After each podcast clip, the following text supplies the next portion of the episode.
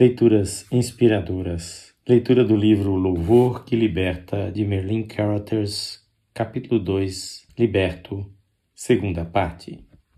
Restava mais uma sombra do passado para ser removida. Voltei a Pittsburgh e apresentei-me ao promotor. Ainda restavam três anos de minha sentença e eu estaria em liberdade condicional durante esse tempo. Isso significava que eu tinha que me apresentar regularmente ao oficial de justiça e ficar sob sua supervisão. O promotor me recebeu e pediu a um atendente para apanhar o meu processo. Leu-o e ficou muito surpreso. Sabe o que você recebeu?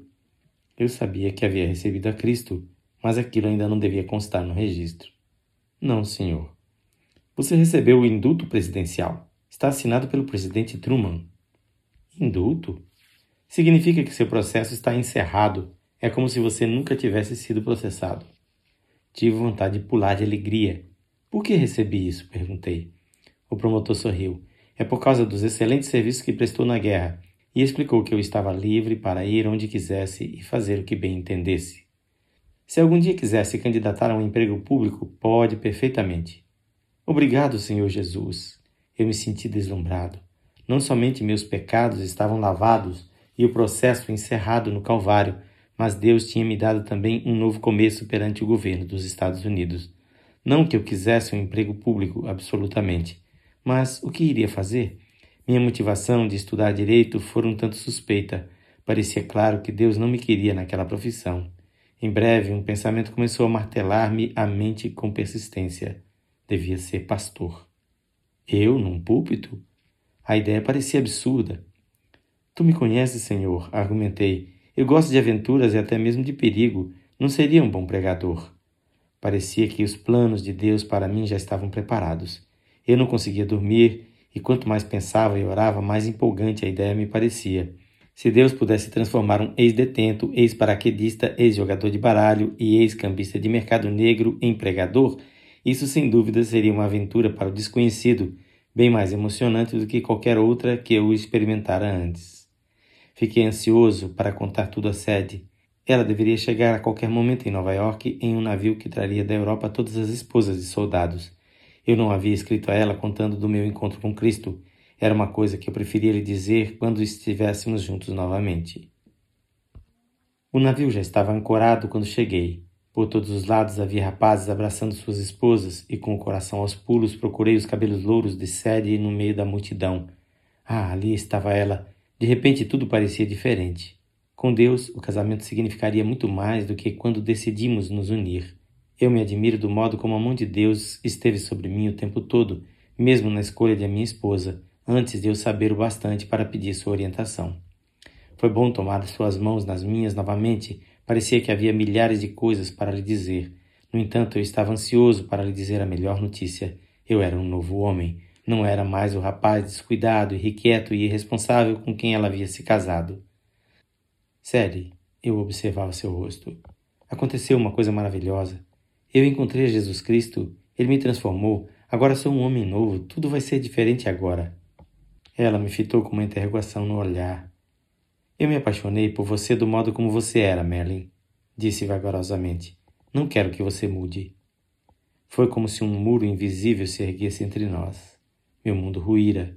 No entanto, eu mesmo não estivera há algum tempo atrás nas mesmas condições em que ela estava agora? Jesus, eu orei silenciosamente, opera no coração de minha esposa. Os meses que se seguiram foram difíceis. Sede não gostou da ideia de ser esposa de um ministro do Evangelho. Disse muitas vezes que acabaria regressando à Inglaterra se eu não desistisse daquela estúpida preocupação com religião. Não havia a mínima comunicação entre nós, mas eu levei avante os planos de continuar os estudos e fiquei orando a Jesus Cristo, pedindo-lhe que entrasse na vida de Sede no momento certo. Matriculei-me na Universidade Marion, no estado de Indiana, que é uma escola denominacional. Eu devo ter sido o aluno mais entusiasmado da escola. Sede acompanhou-me àquele lugar, tolerando corajosamente todas as minhas exuberâncias. Alguns meses mais tarde, durante as férias, fomos visitar minha mãe. Ela estava trabalhando na administração de uma casa de repouso para velhinhos e uma amável senhora, viúva de um pastor metodista, simpatizou muito com a Sadie. Uma tarde, ao voltar para casa, encontrei Sadie na sala em lágrimas. Merlin, disse ela fungando, mas alegre. Agora compreendo o que quer dizer ser crente. Quero que sejamos um em Cristo. Juntos nos ajoelhamos ao lado do sofá.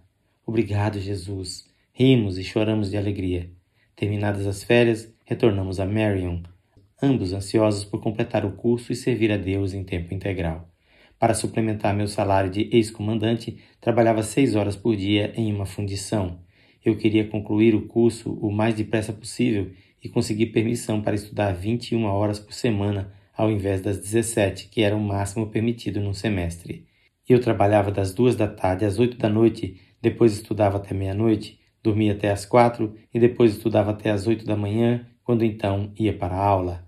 Minha primeira chance de pregar foi na cadeia local aos domingos. Eu me agarrava às barras de ferro e implorava aqueles homens que dessem sua vida a Jesus Cristo. Todo domingo havia alguns que se ajoelhavam e que, segurando-se nas barras pelo lado de dentro, entravam chorando no caminho da fé em Cristo. Eu voltava para casa andando nas nuvens. Aos sábados tinha a noite livre e conseguimos reunir um grupo de estudantes para fazer um culto ao ar livre na escadaria do fórum, no centro de Marion. Para nossa alegria, algumas pessoas vinham à frente, aceitando a Cristo. Depois da reunião, caminhávamos pelas ruas, falando com qualquer um que parasse para nos ouvir, instando com eles que deixassem Cristo entrar em sua vida.